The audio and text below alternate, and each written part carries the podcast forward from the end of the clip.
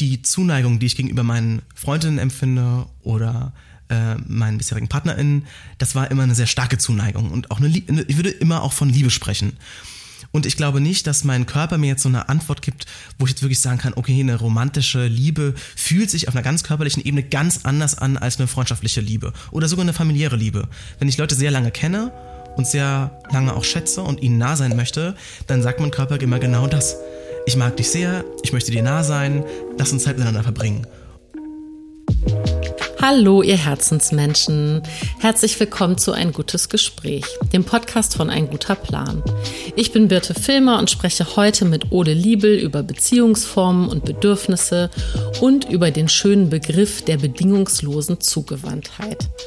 Für mich war es ein sehr offenes und fröhliches Gespräch, aus dem ich genau mit dem Vorsatz rausgegangen bin, nämlich offenherzig zu bleiben. Euch viel Spaß beim Zuhören, nehmt euch was mit. Dann fangen wir jetzt an und ich sage Hallo, lieber Ole, schön, dass du da bist. Hallo. Hallo. Ganz zart. Ähm, ich habe, wir haben gerade schon geplaudert, wir haben gerade schon darüber ein bisschen gesprochen, dass du äh, äh, ein, dass du seit seit Dezember 2022 einen TikTok-Account hast und seit Februar äh, Inhalte auf Instagram genauso hochlädst. Aber du hast gesagt, mehr weiß man gar nicht oder kann man gar nicht über dich rausfinden. So, das war das Gespräch, bevor ich die, den Aufnahmeknopf gedrückt habe. Deshalb, lieber Ole, magst du dich einmal vorstellen für die Menschen, die deine Accounts noch nicht kennen? Vielleicht noch ein bisschen für mich, weil vielleicht erzählst du ja auch Sachen, die ich noch nicht weiß.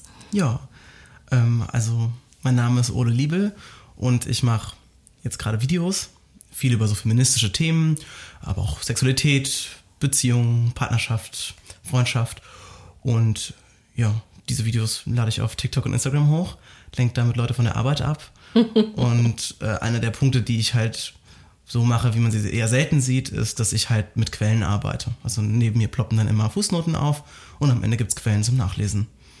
Und das mache ich eigentlich. Genau, und ich kann auf jeden Fall sagen, sehr, äh, sehr entertaining, sehr frisch, habe ich gerade gesagt. Ich weiß gar nicht, woher dieses äh, Adjektiv kam, das benutze ich sonst gar nicht, aber irgendwie finde ich es äh, ähm, ja, erfrischend, äh, da, äh, mir deine Videos anzugucken. Ähm, wie, wie kommst du zu den Themen? Ist das, also wie, wie, wie ist das passiert? Was ist dein Background dazu? Hast du, ist es eine komplette Privatmotivation oder kommt es aus einem Studium heraus oder aus, äh, was hat dich dazu gebracht, mit diesen Inhalten äh, auf also, Social Media zu äh, vertreten zu sein? Genau, gibt es ja zwei Punkte. Also, ob, warum ich mich mit den Themen beschäftige und warum ich das auf Social Media mache oder mit Videos halt mache. Also mit den Videos war es ein bisschen so, dass ich ein Buch geschrieben habe über Freundschaft Plus. Darüber können wir sicherlich auch noch reden. Und dann hatte ich irgendwie ein bisschen Probleme bei der Verlagssuche und wusste nicht so richtig, wie man das machen soll, weil ich auch halt noch nie vorher was veröffentlicht habe und das ein bisschen schwierig ist, so aus dem Nichts heraus sich dann anzubieten. Und dann dachte ich, na, vielleicht ist es sinnvoll, wenn ich vorher einfach ein bisschen Leute aufbaue, die sowas auch gerne lesen, also, ähm, also eine Followerschaft aufbaue, die sowas gerne auch lesen würde, die mich irgendwie schon mal gesehen hat und ja, so zwei Freundinnen haben auch gemeint, so, ey Ole, du bist doch so ein, so ein Schwätzkopf, so, stell die Kamera auf, red deine Inhalte rein und lass einfach mal auf TikTok hoch. Und irgendwie habe ich dann auf den ersten Videos, die noch weitaus, ähm, ich sag mal, rougher waren als das, was ich da jetzt produziere, total schnell super viele Leute erreicht und ich war völlig überfordert mit dem, was da an Feedback kommt. So völlig wildfremde Leute sagen, hey, tolle Arbeit, mach weiter. Ähm, und dann hat das irgendwie nicht aufgehört. Und ging immer so weiter und immer so weiter. Und dann kam auch irgendwann über die Videos ein Verlag auf mich zu und ich werde das Buch auch im Februar veröffentlichen. Also so war sozusagen die. Herzlichen Glückwunsch, genau, das wäre jetzt meine Frage gewesen. Also ist es, schon auch, raus oder nicht? Oder? Ja, mega. Äh, genau, ich kann noch nicht so viel dazu sagen, weil wir noch, noch nicht mal der Titel steht, das muss mit dem Verlag jetzt halt noch ähm, ausbaldowern, aber es kommt äh, Ende Februar, Anfang März raus. Mhm. Und zu den Themen, zu dem Thema Freundschaft Plus bist du äh, aus privater äh, Erfahrungs, aus privaten Erfahrungswerten gekommen oder? Das, das war auch so eine Mischung, würde ich sagen. Also ich habe mal Informatik und Philosophie studiert und habe halt so gemerkt, so. Ich, können, wir, können wir kurz, kannst du das nochmal sagen, ganz langsam? Ich habe mal Informatik und Philosophie studiert. Geil, liebe ich. Na, die Kombination ist schon irgendwie ganz cool, weil, naja, das eine ist relativ abstrakt mit Zahlen, das andere relativ abstrakt mit Worten. Und ich fand damals so KI-Sachen super spannend und dann hat man ja in der Informatik so mit so, ähm, naja, KI eben, also wirklich mit Programmen, die damit irgendwie zu tun haben. Und auf der anderen Seite Philosophie, die halt mit der Philosophie des Geistes und des Bewusstseins so nah an den Kognitionswissenschaften ist. Und das hat sich für mich alles irgendwie logisch angefühlt. Und nach dem Studium habe ich gedacht so, uh, das war jetzt aber schon ein bisschen körperlos alles. Und habe so, eine, so einen richtigen Shift vollzogen zum Körper hin, würde ich sagen. Und habe dann angefangen, Sexualwissenschaften autodidaktisch mir anzueignen. Und das habe ich seitdem auch gemacht, ohne damit aufzuhören. Und es wurde immer mehr und immer stärker. Also habe sozusagen diese, die klassischen Felder so ein bisschen hinter äh, mich gelassen. Und dann dachte ich, naja, jetzt habe ich jetzt so viel gelesen und habe auch immer mal angefangen zu schreiben. Aber mir fehlt da so ein Thema. Und dann habe ich ein bisschen geschaut und irgendwann habe ich gedacht, hey, Freundschaft plus oder sexuelle Freundschaften, wie ich das eher nenne, ist ein Thema, was viele Leute beschäftigt, wo ich viel drüber spreche, auch mit meinen Freundinnen. Aber was gibt es dazu eigentlich zu lesen? Und dann habe ich geschaut, was dazu zu lesen gibt und festgestellt, es gibt exakt gar nichts. Also nichts. Also kein einziges Buch. Ich meine, im, so was man jetzt in Buchläden sieht, ist so viel so diese Polybeziehungen. Da gibt es ein paar Bücher, die irgendwie sich damit auseinandersetzen, wie man nicht Monogamie leben kann. Das ist auch alles interessant, kann man alles machen. Aber auf einer freundschaftlichen Ebene, da wurde das gar nicht besprochen. Und dann habe ich gedacht, na gut, dann dann mache ich es wohl. Mega spannend. Okay. Aber das heißt, du bist wirklich, also ich, ich, du hast eine große ähm, ich habe ich hab ein neues Wort gelernt, auch von einer Psychologiestudentin. Warte, lass mich das, das kriege ich das jetzt äh, richtig zitiert. Und zwar Votation ist, äh, ist, ist, ist, ist die, die Energie, die man braucht, um tatsächlich etwas umzusetzen. Also sozusagen, man hat schon die Motivation, ähm, also man hat schon auch irgendwie äh, äh, ein Ziel vor Augen und, und ist eigentlich motiviert, es zu machen. Aber die Energie, die du brauchst, damit du wirklich zum Ziel kommst, also die, die, die, die Umsetzung, äh, ist anscheinend die Votation. So, ich hoffe, mhm. es ist jetzt Liebe Marie, korrigier mich, wenn ich das jetzt falsch hier wiedergegeben habe. Ähm, ich, ich, ich, ähm, ich studiere nämlich sozusagen passiv, weil ich einfach äh, äh mich von, also das äh, meine meine Herzensnichte äh, und ich sage immer, du musst, wenn, wenn du für Klausuren lernst, ich will mit dir üben, ich will, dass du mir das, äh, dass ich dich abfrage, damit ich einfach so ein bisschen, ähm, bisschen was von deinem Studium mitkriege, mhm. ne? Und deswegen muss sie mir dann immer erklären, was sie gerade lernt und so. Und äh, deswegen habe ich gerade, als ich dir zugehört habe, gedacht, so, okay, du hast anscheinend einen, einen hohen, ein hohes Votationslevel, äh, weil, weil, weil man, man hört raus, dass dich Dinge interessieren, aber du setzt sie dann auch ganz tatsächlich um, wenn du sagst, du bist immer noch dabei, in, in äh, Eigenregie dir eben äh, Sexualwissenschaften äh, selber beizubringen und was ja auch einfach äh, finde ich großartig ist, ne? weil was äh, ist der Unterschied zu einem Studium, äh, zu einem offiziellen Studium ist ja im Prinzip dann wahrscheinlich nur der Abschluss, ne? weil im Endeffekt steht das meiste am, am Studieren ja eben auch genau da drin, Vorlesungen zu folgen oder eben, äh, ja, also sich, in, sich mit Inhalten zu beschäftigen, aber es ist ja sehr, sehr, sehr viel sowieso wirklich eigenes Erlernen. Ne? Voll. Ja. Also, ich meine, ich habe halt einfach, glaube ich, eine sehr, ich habe eine sehr hohe Neugier einfach von Natur aus. Ich bin einfach wahnsinnig, ich will einfach wahnsinnig gerne neue Dinge wissen und auch, ich werde auch gerne in Frage gestellt. Ich mag auch Kritik eigentlich ganz gerne. Also wirklich, um zu wissen, wo, wo sind so die, die Knackpunkte? Wo geht's irgendwie weiter? Wo gibt's irgendwie noch mehr zu entdecken?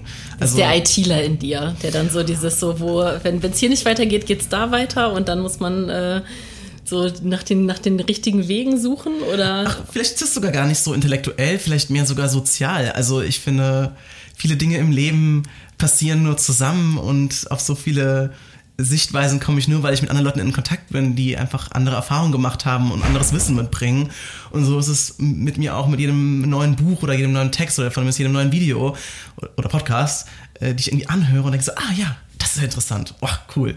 So, da habe ich noch gar nicht dran gedacht oder noch überhaupt nicht drüber nachgedacht. Und es ist irgendwie so ein, es ist halt ein, was, wo ich mich in Verbindung setze, nicht nur zu irgendwie so einem abstrakten Wissen, sondern auch zur Welt und zu anderen Menschen ganz konkret.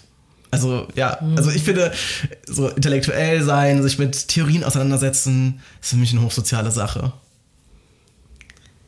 Wow. Also manchmal sind die Leute schon tot, die man sich da in Verbindung setzt.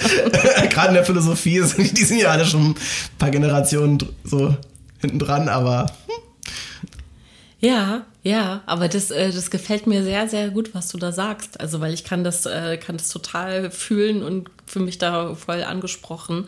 Äh, nur, dass ich es bisher noch nicht so schön ausformuliert habe oder aus, ausformuliert gehört habe. Ja, klar. Und das ist ja auch ein, genau, also in dem Moment, wo ich, wo ich mich äh, mit der Bereitschaft irgendwie ins Leben stürze, ähm, zu wissen, dass ich nichts weiß und dass ich noch ganz viel lernen kann. Also das ist ja genau dieser, ne, also ich glaube, diese Grundneugier, äh, die, die, die man vielleicht ja eben auch in der Philosophie dann mitbringt, wenn das mit gemeinsam mit anderen Menschen zu machen, macht voll Sinn. Also du hast es gerade einfach total schön gesagt, ja. Wenn man sich dazu austauschen kann, ist es noch schöner, als wenn man es nur in seinem eigenen Kämmerlein macht.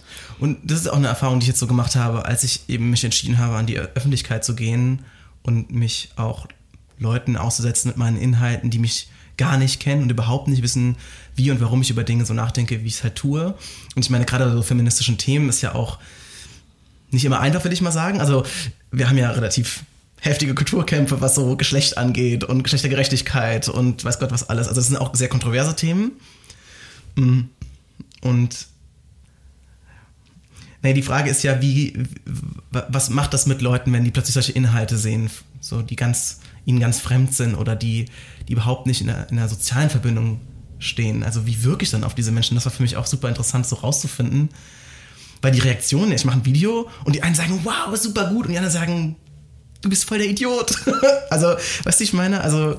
Ist es direkt so, dass das ganz schnell passiert? Das kommt natürlich auf die Themen an. Also, ich meine, wenn ich jetzt ein Thema mache über irgendwie ähm, Beziehungsthemen und so, das ist ein bisschen, alles ein bisschen, bisschen vorsichtiger. Das sind eher vielleicht auch eine Dankbarkeit, so, oh, danke für die Perspektive und so und vielleicht eigene Erfahrungen, die dann da in den Kommentaren ähm, ausgebreitet werden. Aber wenn ich jetzt irgendwie so ein Thema über Transgeschlechtlichkeit mache, da kann ich einen Wecker stellen, also bis sofort die Hater die Kommentarspalte fluten und dann hast du immer hunderte Kommentare von Leuten, die sich da die Köpfe einrennen. Also das kommt krass aufs Thema an. Mhm. Und die Frage ist ja für mich, wie ich damit auch ähm, umgehe und wie ich mich da selber positioniere. Und ich glaube, dass da, um das nochmal so anzubinden, was ich gerade gesagt habe, mit, dass es ein sozialer Akt ist auch, dass dieses Offenbleiben und selbstkritisch bleiben total wichtig bei kontroversen Themen ist. Also wenn ich mich hinsetze und einfach sage, ich habe die Weisheit mit Löffeln gefressen, so ist das, ihr alle habt Unrecht und jetzt zeige ich euch mal, was der Fall ist, dann habe ich natürlich eine krasse Polarisierung.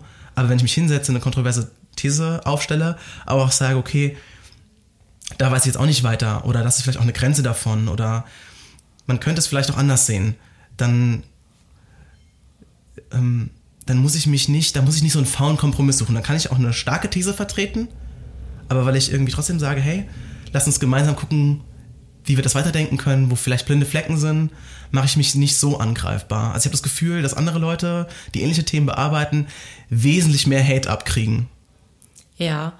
ja. Aber wenn du jetzt sagst, naja, ich, ich, ähm, ich bleib da offen oder ich bleib da kritikfähig und aber du sagst, du kannst gleichzeitig den Wecker irgendwie stellen bei, äh, äh bei Trans-Themen irgendwie, dass dann äh, wahrscheinlich ja auch unsachliche Kritik mhm. kommt. Also reagierst du auf alles, also begegnest du allem oder ähm, löscht du dann einfach auch, wenn es einfach eklig wird? Also ich sag mal, verglichen mit dem, was sonst so in so Kommentarspalten abgeht, ist es bei mir, glaube ich, relativ zivil. Aber Trolle gibt's überall. Und ich bin mittlerweile dazu übergegangen, auch die Leute, die einfach nur kommen, um zu beleidigen, auch konsequent zu sperren. Ich fühle mich manchmal ein bisschen wie so, eine, so ein Gastgeber in meiner Kommentarspalte. Ich möchte, dass die Leute, die halt meine Videos ansehen, die auch lesen, was andere Leute dazu beitragen, irgendwie eine, eine gute Zeit haben und sich nicht zu unangenehm fühlen. Da kommen auch manchmal Meinungen, die man vielleicht nicht vertritt, aber es muss nicht beleidigend werden. Das finde ich, hat kein Mensch verdient, vor allem nicht im Internet. Und also, wo man sich noch nicht mal kennt. Also ein Grund mehr, irgendwie höflich miteinander zu bleiben. Und deswegen, ja, es ist doch, habe ich, bin ich auch dazu übergegangen, auch Leute zu, zu sperren, also einfach wirklich zu blockieren. Aber wirklich nur, wenn sie einfach nur kommen, um zu beleidigen, das geht halt nicht. Mhm. Aber ansonsten finde ich Widerspruch zuzulassen auch schon wichtig. Ja. Das ist irgendwie gerade ganz schön, dass du das so äh, Gastgeber als Stichwort gesagt hast. Ich habe äh, vor ein paar Wochen mit mit äh, Anne Dittmann, die, die äh, ähm, ganz viel zu äh, Alleinerziehenden äh, mhm. schreibt und äh, ähm, haben wir so ein bisschen so eine Utopie ersponnen, was mhm. wir uns so fürs Leben wünschen. Wir hatten irgendwie, es war so der Vibe, so lass mal über die guten Sachen reden und so. Und dann haben wir beide so äh, ganz viel darüber gesprochen, über diesen großen Tisch, den man sich zu Hause wünscht, wo einfach jederzeit Menschen vorbeikommen können und so. Ne? Also gerade wenn man so, also gerade in einer alleinerziehenden Situation mit Kindern, wo man vielleicht manchmal gar nicht so rauskommt aus dem Haus und so und, und, und irgendwie dann doch vielleicht auch manchmal sich einsam fühlt, auch wenn man äh, eben mm, digital am sozialen Leben teilnimmt, aber eben nicht so. Und ähm, das, das Bild fand ich gerade ganz schön, also überhaupt dass dieses Gastgebertum, weil wir darüber so gesprochen haben mhm. und dass das so eine schöne, also ich sehe gerade so eine schöne Verknüpfung davon, dass das eben auf äh, der Ebene ja auch funktioniert, zu sagen, so ich lade euch ein, mit mir gemeinsam am, am Tisch zu sitzen, um, am Thementisch, ja, so und äh, ich, ich serviere euch ein Thema und ihr könnt dann alle irgendwie daraus was machen und könnt halt selber nachwürzen und könnt korrigieren oder wie auch immer und, und ähm, genau, aber es ist eben deine Moderation dann oder du bist derjenige, der so ein bisschen bestimmt auch, wer, wer eingeladen wird und, und mitmachen darf. Und äh, genau wie in einem echten Leben man ja eben auch jemanden äh, äh einfach hinaus komplimentieren würde, der ja. irgendwie äh, komplett ausflippt und rumschreit oder was auch immer, ne? Oder der, die anderen Gäste eben beleidigt. Also dann würdest du sagen, sorry, also du musst leider wieder gehen. So. Ich meine, wir reden ja auch von Gastfreundschaft. Und ich finde, Gastfreundschaft ist auch nochmal so ein interessanter Begriff, weil naja, wir, wir, wir sind zu Gast bei anderen Leuten. Das kann auch nur ganz kurzfristig sein, nur einen Abend, man muss sich auch nicht gut kennen und trotzdem redet man irgendwie von Freundschaft, also von einem Vertrauensverhältnis und dass man irgendwie lieb zueinander ist und zugewandt. Und das heißt ja auch nicht, dass man jetzt irgendwie alle Emotionalitäten rausstreichen muss. Ich meine, manche Themen gehen Leute sehr existenziell etwas an und dass die dann auch bewegt davon sind und das auch zum Ausdruck bringen, ist überhaupt kein Problem. Aber ich finde im Rahmen der Gastfreundschaft und nicht wahr? Also das, wie man miteinander umgeht, kann man ja trotzdem höflich bleiben und, und irgendwie nicht aufhören, mehr offen zu bleiben für andere Leute und auch für andere Meinungen. Also, ja, ja. ja. Ich habe manchmal so eine Zornesfalte, wenn ich äh, nachdenke. falls ich, falls ich gerade falls ich gerade, äh, äh, falls du gerade gedacht hast, wie guckt sie jetzt? Ich habe es nicht als Wut wahrgenommen.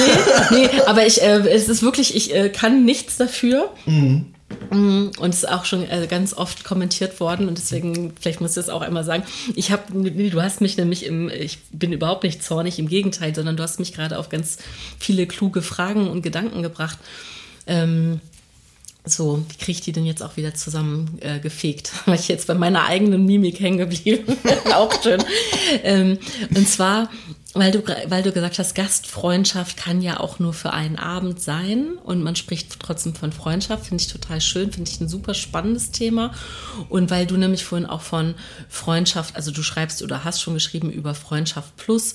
Mm, und was, was, was mich gerade daran interessiert ist, ähm, auch also es gibt ja so ein, so ein, so ein ganz grundsätzliches Bedürfnis nach, nach Zuordnung. Ne? Menschen mhm. wollen, also wollen ja Dinge zuordnen, die wollen klaren Namen haben, wollen Dinge benennen, äh, sei es jetzt äh, äh, Geschlechter oder Beziehungsform oder was auch immer. Und ich habe mich gerade gefragt, ähm, ob ich eigentlich eine Definition von Freundschaft habe und dass ich dich auch gerne fragen würde, ob du eine Definition von Freundschaft hast, weil wenn ich jetzt zum Beispiel an Freundschaft Plus denke, ähm, dann, dann gibt es ja wahrscheinlich auch irgendwann, also dann gibt es ja für dich vielleicht auch eine Definition davon, was das eigentlich beinhaltet mhm. und was es exklu exkludiert. Also weil, weil, weil, wenn es keine Freundschaft Plus mehr ist, sondern schon in Anführungszeichen eine, eine Paarbeziehung, dann gibt es ja wahrscheinlich eine, eine Grenze, die oder die, die irgendwie überschritten werden kann oder irgendein äh, Zwischenbereich. So. Und genauso wie eine flüchtige Bekanntschaft äh, ähm, auch einen Unterschied macht zu einer Freundschaft. Hast du da für dich so Parameter, wo du sagst, das sind meine, das weiß ich, ich weiß, dass das und das sein muss, damit ich Menschen meine FreundInnen nenne? Oh, das ist auf jeden Fall eine sehr große Frage. Ja. Vielleicht versuchst du auch so ein bisschen, Let's do it. ein bisschen aufzudröseln. ähm, als du anfangs gesagt hast, dass Menschen ja sehr gerne so klare Benennungen haben ob es jetzt für Geschlechter ist oder für Beziehungen oder weiß Gott was.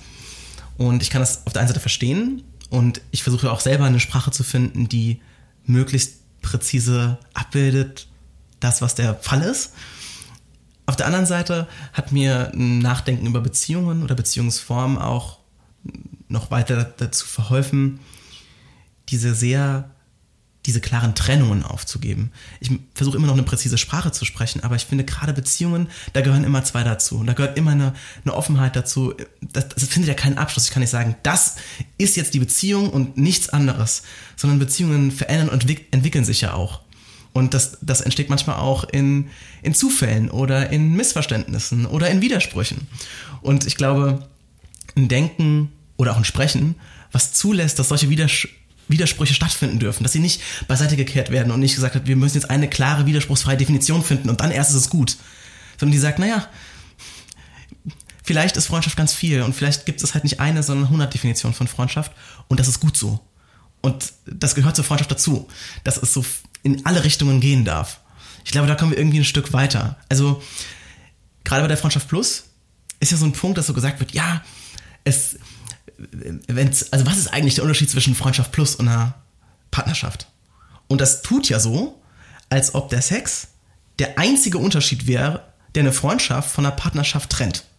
Also alles andere, alle Formen von Beziehungsroutinen und wie oft man sich auf welche Weise sieht und begegnet und anruft und weiß Gott was macht, alles ausgeblendet. Es zählt nur diese eine Sache, die man alle paar Tage oder Wochen oder vielleicht sogar Monate tut, um diese beiden Beziehungsformen voneinander zu trennen. Das blendet halt so die ganze Komplexität und die ganze Realität von Partnerschaften oder von Freundschaften ja komplett äh, aus. Und das habe ich irgendwie nicht verstanden. Und ich glaube, es ist viel sinnvoller, über Beziehungen nachzudenken, mit ganz verschiedenen Qualitäten. Also ich kann vielleicht noch ein bisschen persönlicher von mir erzählen. Total gerne. Also, damit es nicht so ganz abstrakt bleibt, so, das ist jetzt, jetzt ein bisschen theoretisch, aber ich finde, die Zuneigung, die ich gegenüber meinen Freundinnen empfinde oder äh, meinen bisherigen PartnerInnen, das war immer eine sehr starke Zuneigung und auch eine, ich würde immer auch von Liebe sprechen. Und ich glaube nicht, dass mein Körper mir jetzt so eine Antwort gibt, wo ich jetzt wirklich sagen kann, okay, eine romantische Liebe fühlt sich auf einer ganz körperlichen Ebene ganz anders an als eine freundschaftliche Liebe oder sogar eine familiäre Liebe. Wenn ich Leute sehr lange kenne und sehr lange auch schätze und ihnen nah sein möchte, dann sagt mein Körper immer genau das. Ich mag dich sehr, ich möchte dir nah sein, ähm, lass uns Zeit miteinander verbringen. Manchmal auch körperlich miteinander nah sein, aber aber was diese Beziehungen unterscheidet, ist, sind so ganz andere Dinge. Zum Beispiel, bei mir ist es zum Beispiel die Zeit, die wir miteinander verbringen. Also in meiner Partnerschaft verbringe ich einfach sehr viel Zeit und auch sehr viel alltägliche Zeit. Ich finde, Alltag ist ganz wichtig in einer Beziehung, weil es so Routinen sind, die sich ganz langsam entwickelt haben, die sich über, über lange Zeit eingeschliffen haben. Die sind so Kleinigkeiten, aber man weiß sie irgendwie voneinander. Natürlich kann ich auch mit Freundinnen diesen Alltag haben, aber ähm, es ist nur, nur ein Aspekt. Bei Sex ist das ja ganz genauso. Ich meine, ich schlafe mit meinen PartnerInnen, ja, das mache ich. Ich schlafe auch manchmal mit meinen Freundinnen, aber es gehört zu einer Partnerschaft trotzdem irgendwie dazu. Oder zum Beispiel Familien. Ähm, es gibt Freunde der Familie, also wirklich FreundInnen, die ich irgendwie habe, die zu meiner Family dazugehören. Aber meine Partnerschaft ist auf jeden Fall auch immer so, dass aus zwei Familien eine Familie wird. Und also ich weiß nicht, ich, verstehst du, worauf ich hinaus will? Also diese ganzen einzelnen Faktoren, Zeit miteinander verbringen, äh, miteinander schlafen, äh, Familien zusammenbringen, vielleicht auch noch, äh, weiß ich nicht, dass es die Person ist, die ich mit am ersten anrufe oder so, wenn es mir nicht gut geht oder wenn es mir sehr gut geht. Das können zwar auch alles Freundinnen sein, einzeln, aber wenn alles zusammenkommt, dann habe ich das Gefühl, ich bin in einer Partnerschaft. Mhm. Das war jetzt etwas lang geführt sozusagen, diese Erklärung. Alles gut, nee, gar nicht. Also mhm. ich, ich, ich, ich verstehe dich sehr gut. Ähm, ich mag das, also ich, ich mag das auch genau, wie, wie nach, nach welchen Faktoren du das sozusagen auch für dich sortierst. Ne? Weil ich zum Beispiel ähm, habe teile, teile eine Erfahrung komplett mit dir, nämlich dieses Gefühl von Liebe wirklich zu äh, FreundInnen. Und mhm. ich habe da relativ früh in meinem Leben mit angefangen, das auch zu, auch zu benennen. Also auch als das vielleicht, also als, das klingt jetzt so, mh, mm, als würde ich jetzt irgendwie von vor 100 Jahren sprechen, aber es ist vielleicht auch erst 15 Jahre her. Aber trotzdem war das da noch nicht so üblich, zu Freundinnen zu sagen, dass man sie liebt. Also ich mhm. glaube, dass das heute auch schon äh, im Sprachgebrauch üblicher ist. Und ich habe da früh mit angefangen und habe da auch so ein ganz, ganz äh, markantes Erlebnis mit einer Freundin, die äh, der ich das dann gesagt habe und gesagt, Mann, ich liebe dich einfach, ne? Mhm. So wie du, also ich, du bist einfach, ja, du bist, nee, ich habe es ihr, glaube ich, genau so gesagt, ich liebe dich. Und ähm, das musste die tatsächlich auch ein bisschen sacken lassen. Und mhm. ich musste das auch irgendwie sacken lassen, dass ich mich so getraut habe, das so auszusprechen, äh, weil es äh, in dem Moment gar nicht mit irgendwas Körperlichem verbunden war, sondern es war wirklich einfach so aus dem Herzen heraus mhm. gesprochen. Andererseits kenne ich das eben auch, dass es natürlich auch wunderschön ist, körperliche Verbindungen zu Freundinnen zu haben. Ich bin, ich bin totaler Kuschelmensch, ja. Also mhm. Also mit mir kann man wirklich, also ich, habe eigentlich täglich das Bedürfnis, dass mich bitte jemand in den Arm nimmt, mir den Kopf krault, ja, also bitte drei Stunden oder länger. Es wäre einfach, äh, es wäre einfach das Schönste für mich. Ich verstehe auch gar nicht, warum wir das uns im Erwachsenenalter so ähm, so so wegnehmen lassen oder also es ist gar nicht so leicht auf jeden Fall, äh, das so für sich in seinen Alltag zu integrieren, je nachdem eben ob, in was für eine Art, ob man gerade in einer Partnerschaft ist und in was für eine Art von Partnerschaft, aber mhm. auch eben in Es ist ja gar nicht äh, ähm, gang und gäbe irgendwie, dass man äh, äh, körperliche Nähe auf welche Art und Weise auch immer miteinander austauscht. Und ich bin da immer sehr äh, empfänglich dafür, äh, Hände zu halten, im Arm zu liegen Absolut. und sowas. Ne? Das ist also total auch mein Ding. Und ich bin ganz froh darüber, dass da genau diese Grenzen sich auch aufweichen, wie du es vorhin äh, auch beschrieben hast. Und das ist auch mein absoluter Wunsch. Also es ist auch mein, mein utopischer Wunsch für diese Gesellschaft, dass genau diese Grenzen verschwimmen. Absolut, weil es ja sowohl eine Partnerschaft als auch eine Freundschaft so ein bisschen befreit von so Zwängen oder Vorstellungen, wie etwas zu sein hat oder sein soll. Das, wenn jetzt sozusagen diese Körperlichkeit, die man miteinander hat, und ich meine das jetzt nicht sexuell, sondern wirklich einfach körperliche Nähe, berühren, wozu sicherlich auch Sexualität gehört, wenn man das so komplett in der Partnerschaft verortet und das sozusagen der einzige Ort ist, wo das stattfinden darf, ja, kein Wunder, dass äh, Freundschaften immer körperloser werden mit der Zeit. Also je, nicht wahr? Also gerade wenn man eine Partnerschaft halt hat. Äh, und ich denke mir so, warum? Also, das ist nur ein Faktor. Das, es können so viele andere Weisen sein, wie man sich nahe kommen kann oder auch nicht. Also, Freundinnen sollen sich bitte bitte berühren können und sich nah sein können, sich streicheln. Ist doch schön. Absolut. Oder einfach so Arm in Arm einschlafen mhm. oder sowas, genau. Und wie gesagt, also, mir geht es nicht darum, dass ich diese Beziehungsform irgendwie auflösen möchte und sagen würde, ach, alles ist nur noch eine große Liebesbeziehung oder so etwas. Ich finde es schon wichtig, darüber sich Gedanken zu machen, was eigentlich für mich Freundschaften als Freundschaften auszeichnen, eine Partnerschaft als eine Partnerschaft oder Partnerschaftin, wenn man mehrere führt. Aber so ja, einfach ein bisschen offener darüber nachzudenken, ein bisschen sanfter in den Grenzen und nicht so, ach, es gibt irgendwie den einen Unterschied und das macht jetzt aus und das war's jetzt für mich. Ich glaube, das tut der Sache nicht so, wird der Sache nicht so gerecht. Mhm. Mhm. Also ich musste gerade kurz schlucken, als du gesagt hast, so und wenn das dann alles zusammenkommt, dann bin ich in einer Partnerschaft. Ich glaube, du hast es so nicht gemeint, aber da das hat bei mir gerade so ein Bild ausgelöst von eben genau dem, diese, dieser perfekten Partnerschaft in Anführungszeichen, die halt so alles erfüllt, ne, wo, wo irgendwie mhm. ähm, also sowohl äh, körperliche Nähe in Form von von Zärtlichkeit da ist, aber auch von Sexualität und von von Alltag, den man miteinander verbringt und aber auch noch irgendwie tiefgehenden Gesprächen Gesprächen und intellektueller Verbindung mhm. und so weiter. Äh, und dann äh, nehmen wir vielleicht noch irgendwie äh, noch eine Familiensituation dazu, die man irgendwie zusammenführt. und, und, und da, da war ich gerade so kurz so, ah, okay, das könnte natürlich, also das ist natürlich auch schwierig, wenn das so ein, so ein, so ein Anspruchsdenken Voll. ist. Ne? Und Voll. Ich sehe absolut. Oh, mich umsetzen. Sorry. Ich sehe absolut den Punkt. Also es sollte auf jeden Fall nicht so wirken, dass ich sagen würde, eine Partnerschaft muss jetzt das alles erfüllen, sondern vielleicht sogar eher, indem ich anderen Beziehungen erlaube, dass sie diese Bedürfnisse auch erfüllen können. Entlastet das die Partnerschaft. Also ich habe natürlich ähm, einen sehr, was heißt hohen Anspruch, das klingt jetzt ein bisschen fies, aber ähm, ja, ich möchte, dass meine Partnerschaft in vielen Dingen erfüllend ist. Aber weil ich weiß, dass andere Beziehungen das genauso gut vermögen und zwar auf jeder Ebene, egal ob das sexuell ist oder familiär oder in den Gesprächen und so weiter. muss die Partnerschaft nicht alleine diese Last tragen, all das jederzeit zu erfüllen. Also ich finde es eher, ich finde es eher entlastend als überlastend. Hm, ja, wenn ich. Ich weiß, ja, ich weiß, ich weiß genau, was du meinst. Absolut. Ich habe gerade.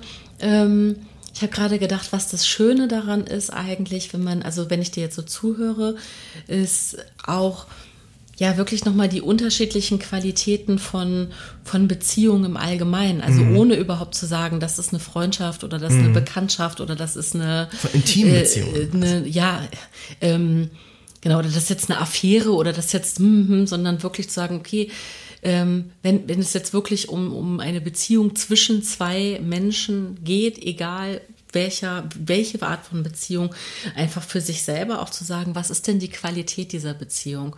Und ähm, zum Beispiel, wenn ich jetzt ähm, es gibt ja für alles irgendwelche Klischeebilder. Ne? Wenn ich jetzt zum Beispiel sage, ganz bewusst, äh, meine, also weibliche Freundinnen, so wie stellt man sich irgendwie das klischeehaft vor?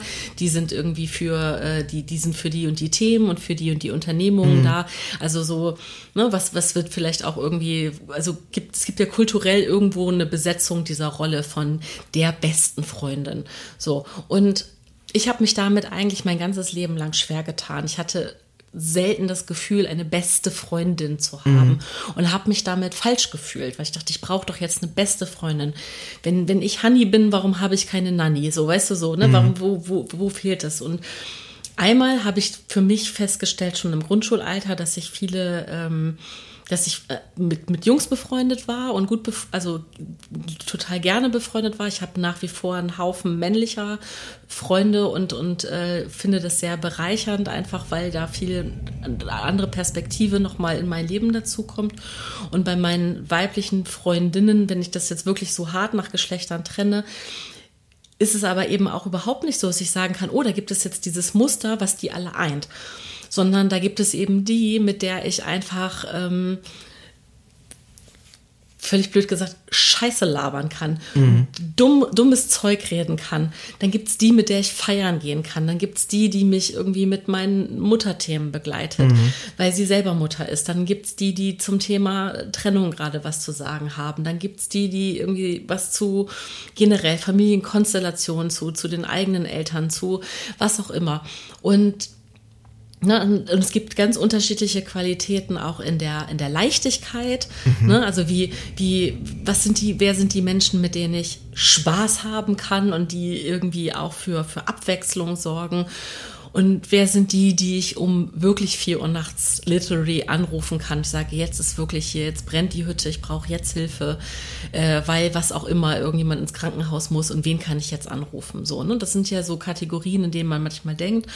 Und das irgendwie für mich selber auch rauszufinden, dass, dass jede Beziehung ihre eigene Qualität hat und sich darauf zu fokussieren, hat mein Leben insgesamt viel reicher gemacht und viel leichter und es hat mein ganzes Leben entlastet, weil du gerade davon gesprochen hast, dass es die Partnerschaft entlastet, wenn man ähm, auch weiß, dass Bedürfnisse eben auch in, in Freundschaften ähm, äh, gedeckt, abgedeckt werden können.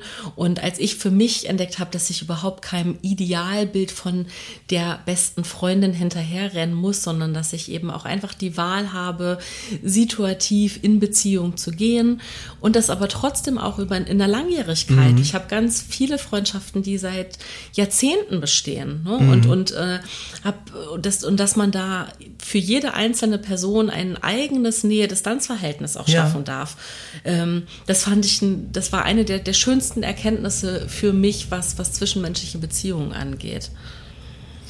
Voll. Und ich meine, was macht das ja auch mit, mit dir in anderen Freundschaften? Also, wer bist du in deinen anderen Freundschaften? Du musst ja nicht immer dieselbe Person sein, sondern auch du wirst ja genauso für sehr verschiedene Dinge gefragt und wird um, also, und deine Gemeinschaft wird irgendwie gewollt also du bist ja, darfst ja genauso vielfältig auch in diesen Beziehungen sein, so wie andere Menschen für dich sind. Total. Also es geht in beide Richtungen, diese Bereicherung. Ja, und ich darf auch für mich dann dabei beobachten, wem ich auch, also was ich überhaupt zu, zu geben habe. Mhm. Ne? Also, dass ich zum Beispiel eben auch nicht den Anspruch an mich haben muss, die, die beste Freundin zu sein, mit der man jeden Tag telefoniert oder mit mhm. der man irgendwie äh, einmal im Monat einen Wellness-Trip macht oder was auch immer, sondern ich darf ja als Birte, darf ich ja meine Birte-Qualitäten mitbringen. So, ja. ne? Und, und klar gibt's die nochmal, in, und also sind die bestimmt aufgefächert und auch individuell in den einzelnen Beziehungen, aber ich muss eben auch nicht, also ich muss auch nicht alles, also ich muss nicht bei einer Person alles abdecken und ich muss nicht bei jeder Person gleich sein. Also Absolut. Also beides. So, ne? Und das ist irgendwie, finde ich, was sehr Schönes zu wissen, so, ähm, wenn wir jetzt wieder bei der bei dem Gastgebertum mhm. sind, dann ist es ja so vielleicht auch die Frage, was kann ich denn mitbringen? Ja. Ne? So, was bringe ich mit? Was darf bringst, ich, ja, bitte. Darf ich zu dem Gastgebertum, weil ich gerade noch, mir kam irgendwie gerade der Gedanke nochmal, weil ich nochmal über, darüber nachgedacht hast, als du gesagt hattest, mit der Beziehung, das ja schon irgendwie sehr, sehr intensiv jetzt klingt, dass die Beziehung irgendwie alles sein soll. Und jetzt, wo wir so über diese Bedürfnisse reden und auch was ich so von einer Beziehung möchte, also jetzt Beziehung jetzt im, in einem weiten Sinne, jetzt nicht nur romantisch, dann würde ich, glaube ich, sagen, dass die Partnerschaft eine Beziehung ist, wo ich vielleicht die meisten Bedürfnisse mitbringe oder am sehr auf, auf die vielseitigste Weise irgendwie diese Person in Anspruch nehme. Das klingt so hart, das meine ich nicht. Aber so ich will auf sehr, sehr viele verschiedene Weisen mit meiner Partnerin sein. Aber sie muss nicht alles davon mir gleichermaßen zurückgeben. Also wenn du gesagt hast, dass bestimmte Freundschaften bestimmte Dinge tun, das sehe ich auch so, habe ich auch bestimmte Freundschaften, wo wir einfach Sachen machen so. Aber das größte Spektrum vielleicht, also wo ich am meisten von will, ist, glaube ich, eine Partnerschaft. Ich glaube, da, das ist irgendwie ein interessanter Punkt. Also ich will am meisten, aber es muss nicht alles zurückkommen und das ist auch überhaupt nicht schlimm. Mhm. Und weil ich jetzt immer noch bei diesem Tisch und diesem Gastgebertum yeah. bin, habe ich gerade gedacht. wollte ich noch abschließen. Habe ich, habe ich gerade, nee, ich, also ich mhm. wollte da anknüpfen direkt, habe ich gerade okay. gedacht, vielleicht ist ja die Partnerschaft äh, das, was dem eigenen Zuhause am nächsten kommt. Ohne dass mhm. es jetzt räumlich gemeint ist, sondern ja. eher emotional, ne? dass man so sich so zu Hause fühlt. Das ist sehr schön, das gefällt, das gefällt mir sehr. Da kann ich mich sehr auch drin zu Hause fühlen in dieser, in dieser Annäherung. Ja. Mhm. Wie, wie sind so deine Freundschaften? Also bist du so, bist du jemand, der so auf die Welt gekommen ist und äh, Freundschaften geknüpft hat? Oder? Ja, also ich bin jetzt äh, nicht gerade die schüchternste Person auf diesem Planeten und kann eigentlich sehr schnell irgendwie mit Leuten in Kontakt treten. Bin auch einfach so eine Sozialnudel. Deswegen führe ich. ähm, Falls du dir irgendwann richtig oldschool Visitenkarten drucken lässt, kannst du das bitte draufschreiben. naja, auf meiner Visitenkarte sollte eigentlich immer stehen so Ole Liebel, Sau und Rampensau. Das war eigentlich immer so meine, meine Visitenkarte. Ähm, nein, aber ich, ich würde sagen, dass ich schon vergleichsweise viele Freundschaften führe. Das hat jetzt nicht unbedingt mit Qualitäten von Freundschaften zu tun. Also man kann auch mit sehr, sehr wenigen Freundschaften halt also das meine ich jetzt nicht in einem so, ich habe mehr Freundinnen als du oder so, sondern aber ich bin einfach ein sehr sozialer Mensch und ähm, pflege gerne freundschaftliche Verhältnisse zu Menschen. Ja. Aber bist du, bist du eher jemand, der so äh, lieber in so eins zu eins Situationen ist oder, schaff, oder schaffst du das, also kannst du, also schaffst du das, deine Freunde auch zusammenzubringen? Also ich würde sagen, ich ich arbeite jetzt so langsam daran. Man muss auch sagen, dass Corona ganz schön so ein Bamba war, was das angeht. Irgendwie sich in Gruppen zu treffen und auch Gruppen zu bilden. Und ähm, in den letzten Jahren sind einfach noch ein paar äh, Freundschaften entstanden, wo ich mir vielleicht gewünscht hätte, nach einiger Zeit sie zusammenzubringen. Und dann war einfach diese zwei, drei Jahrespause mit Corona, wo man es vielleicht auch ein bisschen verlernt hat, in Gruppen sich zusammenzufinden. Aber ich würde es gerne tun. Ich habe aber so ein bisschen ein Problem bei Gruppen manchmal. Ich weiß nicht, ob du das kennst. Also in also fremde Menschen, die irgendwie in Gruppen auftreten. Also stell mich in einen Raum mit 50 fremden Leuten, ist überhaupt kein Problem, mega entspannt, kann da irgendwie so drüber surfen. Aber wenn ich irgendwie mit mehr als drei Freundinnen zusammen bin in der Gruppe, dann habe ich manchmal so diesen, diesen Caring-Modus oder so, wo ich dann versuchen müsste, versuchen möchte, alles das irgendwie recht zu machen und so, obwohl das keiner von mir möchte und auch nie jemand drum gebeten hat, aber ich krieg's nicht so ganz raus ist vielleicht ein bisschen diese familiäre Erziehung. Also ich bin ja aus einer Großfamilie und meine Mutter war immer sozusagen, sie bringt Leute an einen Tisch und sie muss alles organisieren. Und das war irgendwie das Vorbild, was passiert, wenn irgendwie Gruppen zusammenkommen. Was heißt Großfamilie? Hast du viele Also ich bin, Geschwister? ich bin Drilling Ach, wirklich? und ich habe noch Zwillingsgeschwister und noch fünf Stiefgeschwister. Also wir sind auf jeden Fall eine große Familie. Ja. Also dieser Patchwork-Wahnsinn noch dahinter. Seid ihr eineige Drillinge? Ah, das wäre witzig, aber wir sind ähm, dreieige Drillinge und zweieige Zwillinge. Aber, sie, aber äh, sehen, sehen, die, sehen deine, deine Drillingsgeschwister dir ähnlich? Also, also ich habe einen Bruder und eine Schwester bei uns Drillingen und wir sehen uns, glaube ich, gar nicht ähnlich. Also, Okay. ja, eine gewisse Verwandtschaft ist schon zu sehen, aber jetzt nicht so, ach ja, klar, Drillinge. Also, Okay. wir sind jetzt nicht aus einem Ei gepellt. Im Wortsinne. Habe ich auch gerade gedacht, als ich es irgendwie verwendet habe, das Sprachbild. Ja. Ja. ja. Oh Gott, wie groß war die Versuchung, euch Tick, Trick und Track zu nennen? Sorry für die Albernheit, aber Hm. ich äh, äh, zurück zur, zur Großfamilie und zu dem zu den Gruppen. Ähm, ich ich verstehe das komplett, was du sagst. Ich habe ganz lange gebraucht, diesen Unterschied überhaupt zu schnallen, nämlich, dass ich die Person bin, die überhaupt kein Problem hat. Genau das war, also wirklich exactly. In einem Raum mit 50 fremden Menschen, Birte kommt, spricht frei, alles easy, kein Problem. Und ich kann auch mit allen sprechen. So, aber in diesen äh, Freundinnengruppen irgendwo äh, ist auch diese, genau, genau wirklich das Gleiche. Bei drei, vier Menschen ist sofort eine Überforderung da. Und, Voll. und dann habe ich auch so einen Shutdown. Dann, dann, dann kriege ich auch so ein versteinertes Gesicht manchmal, weil ich dann echt so na, t- mich nach innen kehre und gar nicht klarkomme und das aber ganz wirklich jahrelang gar nicht zuordnen konnte, was da eigentlich los ist, weil ich mich ja selber auch immer als sozialen Menschen und vor allen Dingen kommunikativen Menschen und offenen Menschen und was nicht alles irgendwie gesehen habe. Und ich glaube, dass das wirklich was mit der Sensorik zu tun hat im Sinne von ähm, dieses äh, wirklich sensibel sein für für emotionale äh, Schwingungen mit Menschen, mit denen man eben bereits in einer Beziehung ist. So. Und die, die so vertraut sind, dass man auch alles sofort versteht. Also da reichen kleine Andeutungen, Gesten und ich weiß, wie die Person sich fühlt, weil wir uns schon so oft Genau. gesehen haben und diese gefühlvolle Situation durchgemacht haben. Also So, und, und ohne das jetzt irgendwie äh, esoterisch mit irgendwelchen äh, äh, Wellenbildern erklären zu wollen, aber das, was sozusagen an emotionaler Schwingung gleichzeitig im Raum stattfindet, ist sozusagen vielleicht vergleichbar damit, als wenn alle durcheinander reden würden. So, also ich glaube, so kann ich mir diese emotionale Überforderung am besten erklären. Man nimmt einfach das emotionale Bild der Menschen so stark wahr, von diesen drei, vier FreundInnen, dass, äh, dass es einfach äh, eine Überforderung ist, als würden die einen alle gleichzeitig ansprechen. Voll. Also ich kann das mittlerweile auch benennen. Ich meine, das kriegen die anderen ja auch mit, wenn ich so ein bisschen runterfahre. Ja. Aber ich will das wirklich üben. Also, was ich, es gibt Leute, die können da so ein bisschen so, so ein bisschen in diesem Flow sein, in so Gespräche reingehen, wieder rausgehen und einfach sich so tragen lassen von der Gemeinschaft an Menschen, die sich vertrauen. Also ich meine, es ist ja auch es gibt dieses, diesen Vertrauensvorschuss, sagt man ja auch. Also wenn ich zwei Freundinnen von mir einlade, die sich noch nicht oder nicht so gut kennen, dann kennen die ja beide mich schon seit Jahren und wissen, dass ich sie auch beide schon so lange kenne. Und natürlich sind die viel vertrauter von Anfang an, einfach weil ich dabei bin und das ist so ein Garant so ist, ist eine gut, ist ein guter. Ja, Es ja. wird schon nichts passieren. aber das bringt dich dann in die Verantwortung. Also dann fühlst du dich verantwortlich vielleicht auch Nee, mehr aber dafür. eher das wäre das, wäre das Argument dafür, dass ich mich eben nicht mehr verantwortlich fühlen muss, weil Ja. die machen das schon. So. Du, ah, du meinst einfach dadurch, dass du, also den einfach- Status, muss den einfach sie, da sein. der Status, dass sie mit dir befreundet sind, muss reichen, dass die bitte ohne dich klarkommen, ohne dass du moderieren musst. Ja, das ist ja auch so.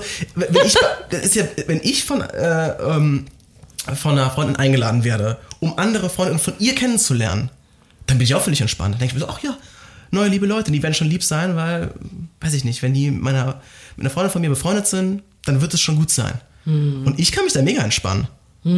Und denke ich mir so, ja, das, ich muss doch einfach nur einmal umdrehen. Dann bin ich halt einmal in der Situation, wo ich zwei Freundinnen bekannt mache. Warum kann ich mich nicht genauso entspannen? Absolut. Und die Erfahrung durfte ich tatsächlich in letzter, letzten Monaten äh, mehrmals machen. Ein sehr, sehr guter Freund von mir, der hat das Talent dazu, wirklich Freunde zusammenzubringen. Und mhm. der hat. Tolles eben, Talent. Wirklich. Ja, wirklich, ja, wirklich. Und das ist mir aber auch, also du hast natürlich total recht, dass das so äh, diese, diese Corona-Jahre und Lockdown-Zeiten das so also wirklich auch unterbunden haben mhm. und, und das jetzt wieder, wir, wir uns das alle wieder so ein bisschen angewöhnen dürfen und auch sollten. Und genau, der hat halt so ein paar Mal einfach zu verschiedenen Events so eingeladen, aber in so ganz unterschiedlichen Kontexten und dadurch sind auch ganz unterschiedliche Menschen zusammengekommen. Und die Leute haben Bock. Ja. Ist doch so, oder? Ja, also, total. Und es war eben, aber es war jetzt nicht so dieses offizielle, oh, wir feiern jetzt Geburtstag und deswegen ist er jetzt im Mittelpunkt oder mhm. so, sondern es war wirklich so, so ein Get-Together. Und aber mit Leuten, also und ich habe wirklich da Menschen getroffen, die ich so bisher noch nicht, noch nie in seinem Kontext kennengelernt habe. Und du hast total recht, äh, es ist was anderes, weil sie ja schon Freunde von ihm sind. Weil Leute, Menschen kennenlernen tue ich einfach durch meine äh, äh, berufliche Arbeit äh, mhm. ständig. Also das bin ich gewohnt, einfach mich im Alltag auf komplett neue Menschen einzulassen. Aber es ist eben im privaten Kontext und gerade im freundschaftlichen Kontext eben was total anderes wissen. Ah, ach, die, der gute Freund von mir kennt diese Person, die ich jetzt gerade kennenlerne, mhm. auch schon viele Jahre. Das heißt, die haben auch schon eine eigene Geschichte. Das macht automatisch eine Verbundenheit. Mhm. Ja. Und das ist, da sind schöne, äh, das sind schöne Gespräche auch bei entstanden und auch, äh, ja, also vielleicht sogar neue Freundschaften. Also mhm. in meinem Fall, äh, das, da kann ich alle nur zu äh, auffordern und aufrufen. Macht es auf jeden Fall. Ladet eure, also mischt auch Freunde wild zusammen. Ich finde, es hat ja auch damit zu tun, welche Themen man zum Beispiel hat. Also ich meine, Menschen reden sehr gerne über andere menschliche Beziehungen. Ja. Und wenn irgendwie so Netzwerke existieren, dann weiß ich nicht, ich finde es auch total angenehm, mit Freundinnen über freundschaftliche Verhältnisse von anderen zu sprechen. Also einfach zu schauen, was da so passiert, wie geht's denen so, was machen die gerade so. Also, nicht wahr? Es ist, also, ja, es ist einfach sehr menschlich, sich irgendwie in Gemeinschaften äh, oder innerhalb von Gemeinschaften zu treffen und sich auch als solche zu verstehen. Also. Ja. Sind deine FreundInnen, sind die sehr divers aufgestellt, was so äh, Alter oder so soziale Zugehörigkeit und so angeht? Oder auch ich würde nicht sagen in übertriebenem Maße. Das ist ja natürlich auch ein bisschen der Effekt von, weiß ich nicht, einer Gesellschaft, die ähm, rassistisch geprägt ist oder klassistisch von mir aus, dass ähm, diese Gräben, die zwischen den verschiedenen Gruppen existieren, ähm, wirklich ins Private auch eindringen. Also ich meine, wo befreunden wir uns? An öffentlichen Orten oft. Ja. Und diese öffentlichen Orte sind von ich sag mal, Herrschaftsverhältnissen durchdrungen. Also, dass in bestimmte Clubs oder so eine rassistische Türpolitik dazu führt, dass da nur Weiße in dem Club sind, oder fast nur, führt natürlich dazu, dass wenn ich im Club Leute kennenlerne, es fast nur weiße Leute sind. Also, weißt du, ich meine, es ist natürlich mhm. schwierig. Ich habe irgendwie studiert. Und nach wie vor, gerade in Deutschland, entscheidet ja der Bildungshintergrund der Eltern massiv über die Bildung der Kinder. Das heißt, ähm, dadurch, dass ich an eine Uni gehe, sind schon sehr, sehr, sehr viele Arbeiterkinder einfach nicht mehr, nicht mehr da. Das war auf dem Dorf sicherlich anders. Ähm, und ich komme selber aus einer Familie sozusagen, wo äh, mein Vater ähm, wirklich richtiger Arbeiterklasse, also bis in die weitesten Generationen und meine Mutter aus einer total bürgerlichen Familie kommt. Also ich habe sozusagen beide Welten mitgekriegt. Um, aber ja, also je weiter das Leben sich dann so entwickelt und je nachdem, wo man beruflich arbeitet oder wo man seine, wo und wie man seine Ausbildung macht, ja, dünnt sich das immer stärker aus. Und dann bin ich jetzt natürlich noch in der Philosophie oder in den irgendwie freien Künsten irgendwie unterwegs. Also mein, würde ich sagen, ein Großteil meines Freundeskreises besteht aus KünstlerInnen und Intellektuellen, sag ich mal im weitesten Sinne. Ja, das, das, das wird immer weniger mit äh, Leuten, die aus einer Arbeiterklasse kommen. Ist halt so. Mhm. Mm, würde mir sicherlich wünschen, dass es anders wäre. Also, dass wir irgendwie. Aber da kann man, glaube ich, auch nur gesellschaftlich drauf antworten.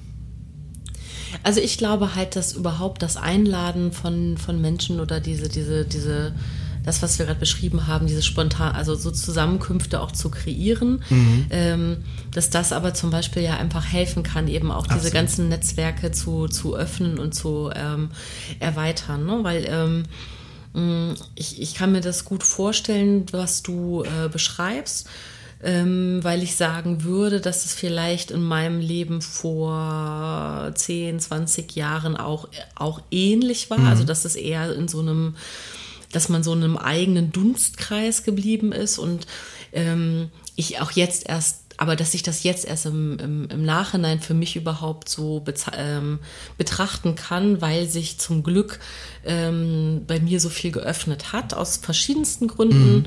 Ähm, einfach um mal so ein Beispiel zu bringen, wofür ich total dankbar bin, ist wirklich, dass in meinem Freundeskreis, also wirklich ich gerade in diesem Jahr äh, mit einer 21-Jährigen ihren Geburtstag gefeiert habe, aber auch mit einer 65-Jährigen. Mhm. Und das sind beides Menschen, die ich wirklich definitiv zu meinem äh, mhm. Freundinnenkreis äh, wirklich zähle. Also das sind ne, so. Und, und das ist zum Beispiel was, worüber, wofür ich total dankbar bin. Mhm. Ne? Weil, weil dadurch, äh, wenn ich auf den Geburtstag gehe von einer 21-Jährigen, dann äh, sind da natürlich auch viele Menschen, die äh, in ihrem Alter sind. Und wenn ich auf den Geburtstag einer 65-Jährigen gehe, dann sind da auch eher Menschen, die in ihrem Alter sind. Mhm. Das heißt, ich habe aber die wahnsinnig große Chance, genau dadurch, dass ich mit diesen Menschen befreundet bin, eben mein eigenes Netzwerk Voll. in beide Richtungen Absolut. zu erweitern. Ne? Und, und, und, und vielleicht ist es aber so dadurch, dass ich äh, genau alterstechnisch irgendwo dazwischen hänge, ähm, bin ich ja vielleicht aber schon die Bereicherung selbst, äh, auf, diese, die. auf, die, auf diese Geburtstage ja. zu gehen. So, ne? Und dann ist es eben so in dem Moment, Moment, wo, wo, wo vielleicht irgendwie ähm, sich der Kreis dann eben was, was, was irgendwie soziale Hintergründe angeht. Also es gibt in meinem Freundeskreis ähm, auch Menschen, die durchaus äh, auch schon auf, auf Staatshilfe angewiesen äh, waren oder immer noch sind, ja, und äh, Bürgergeld beziehen, genauso wie, wie es auch äh, Menschen gibt, die äh, ich als Millionäre bezeichnen würde, mhm. Äh, wie auch immer sie dazu gekommen sind. Und auch das finde ich, also theoretisch wäre es jetzt meine Aufgabe zu sagen, so, die muss jetzt alle eigentlich, mhm. also das habe ich noch nie gemacht, deswegen ja, ja. spinne ich das jetzt gerade für mich selber so zusammen. Eigentlich wäre es meine Aufgabe, die alle an einen Tisch zu bringen. Voll. So, ne, weil du gerade gesagt hast, das kann nur eine gesellschaftliche Aufgabe sein, nee, aber ich bin meine ich, aber gesellschaftlich meine ich ja wirklich ähm, eine, also gemeinschaftlich. Es ist jetzt genau. nicht nur, dass ich jetzt als Individuum sagen kann, oh, was muss ich machen, so, sondern eigentlich eher, wie du gesagt hast. Also wir müssen genau. an einen Tisch kommen. Ja, genau, genau, genau. Und ich, ich, nee, genau, ich bin nicht die ganze Gesellschaft Hochhalten. und du bist es auch nicht, mhm. aber wir können ja jetzt einfach mal rumspinnen und überlegen, mhm. so, wo sind denn irgendwie unsere Ansätze, um, um genau so was äh, ähm, ja zu kreieren. Und ähm, ich, ich hänge die ganze Zeit an deinem Gastgebertum. Ich weiß nicht warum. Also du hast, es war ja nicht abgesprochen, aber du, du hast ja nämlich genau das, tust du ja, um jetzt wieder den Faden äh, zurückzuknüpfen, äh, tust du ja äh, auf Social Media. Dort bist du Gastgeber mhm. und du hast ja eben auch darüber gesprochen, dass sehr wohl ja auch du offen bist für Kritik und für Menschen, die sich direkt bei dir wohlfühlen, aber auch Menschen, die vielleicht mit Unsicherheiten oder eben auch direkt in die Kontro also mhm. mit Unsicherheiten kommen oder direkt in die Kontroverse gehen. Lassen wir die Trolle jetzt mal außen vor, aber ne, so vielleicht ist es ja, vielleicht ist ja dein Gastgebertum das, was da auch Menschen sogar äh, zusammenbringt, äh, die sich sonst eben nicht begegnen würden. Gerade weil du so ähm, eben, wie du auch eingangs gesagt hast, mit deinen ganzen Quellenangaben ja auch ähm, also dein eigenes Erscheinungsbild ist ja, wie du sprichst, ist ja schon sehr persönlich und emotional. Also ich finde, man connectet schon auch mhm. viel mit dir als Person und hört dir sehr gerne zu und guck dich sehr gerne an, aber äh, inhaltlich bist du ja sehr wissenschaftlich, du bist ja sehr fundiert. Ne? Und, und äh, das, ist, das ist eigentlich toll, weil das genau ja auch hilft, eben dann äh, ähm, im Zweifelsfall, wenn die Emotionen zu stark werden, eben dann auf die, die äh, rationale Ebene zurückzukommen, auf die wissenschaftliche Ebene, sich da zu begegnen, mhm. äh, Faktencheck zu betreiben. Ja, vor allem auch irgendwie darauf hinzuweisen, dass es eine Sache ist, die wir gemeinschaftlich tun. Das ist ja nicht einfach nur meine Meinung, die ich habe, weil ich so unglaublich klug bin und äh, so alles durchdacht habe, sondern das ist was, was ich von anderen Menschen gelernt habe und von anderen Menschen weitergebe. Also es ist ja, Genau, und vor allen Dingen, also weil du gerade Meinung sagst und wenn wir aber schon im, im Wissenschaftlichen sind, dann ist ja nochmal die, also dann ist ja nochmal wichtig zu unterscheiden, dass eine These keine Meinung ist, ja, und äh, ein Fakt äh, keine These. So, Ja, voll. und das, und dass das, das, das dazwischen ja aber auch äh, Graubereiche liegen. Sicherlich. Ne? So, genau. Und, und dass das eben äh, ähm, total wichtig ist, dass, dass äh, ähm, Menschen überhaupt, also diese Unterscheidung kennen. Nicht alle tun das.